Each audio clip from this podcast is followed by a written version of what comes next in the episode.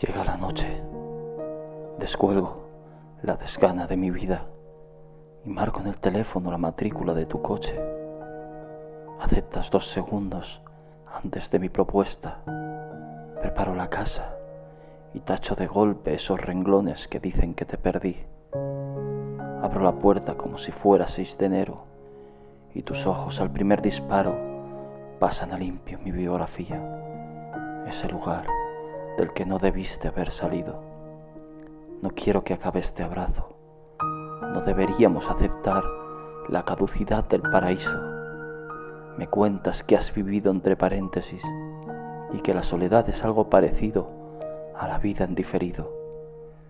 Yo te cuento que estoy hecho a tu medida, como otros están ya hechos a una enfermedad incurable.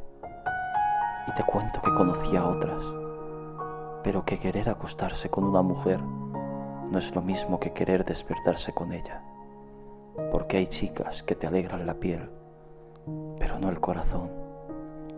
Nos callamos, tú miras el vaso entre tus manos, la ropa cae y arrastra consigo una tonelada de tristeza. Luego duermes y yo pienso que tal vez solo sea posible el amor cuando no lo retienes como un preso siempre querrá escapar. Quizá deberíamos aceptar la posibilidad de la caducidad del paraíso, tolerar la interminencia de la felicidad, no meternos más en la boca la palabra por venir y agradecer que estés aquí, ahora.